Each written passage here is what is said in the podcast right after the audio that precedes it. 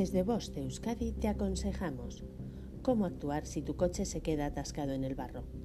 Es bastante común encontrar senderos en medio de la naturaleza con lodo, por ejemplo si sales de excursión campestre, y existe la posibilidad de que tu coche se quede atascado, por lo que es importante conocer algunas tácticas simples para salir de esta situación con mayor facilidad.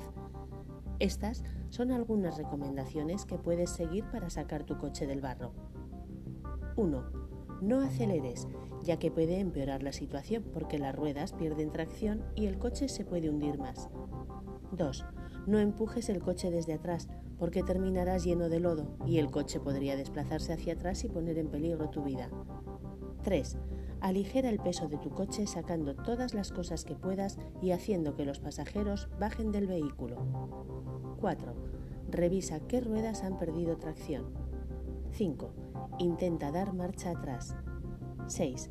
Gira las ruedas y acelera de forma suave si el espacio te lo permite. 7.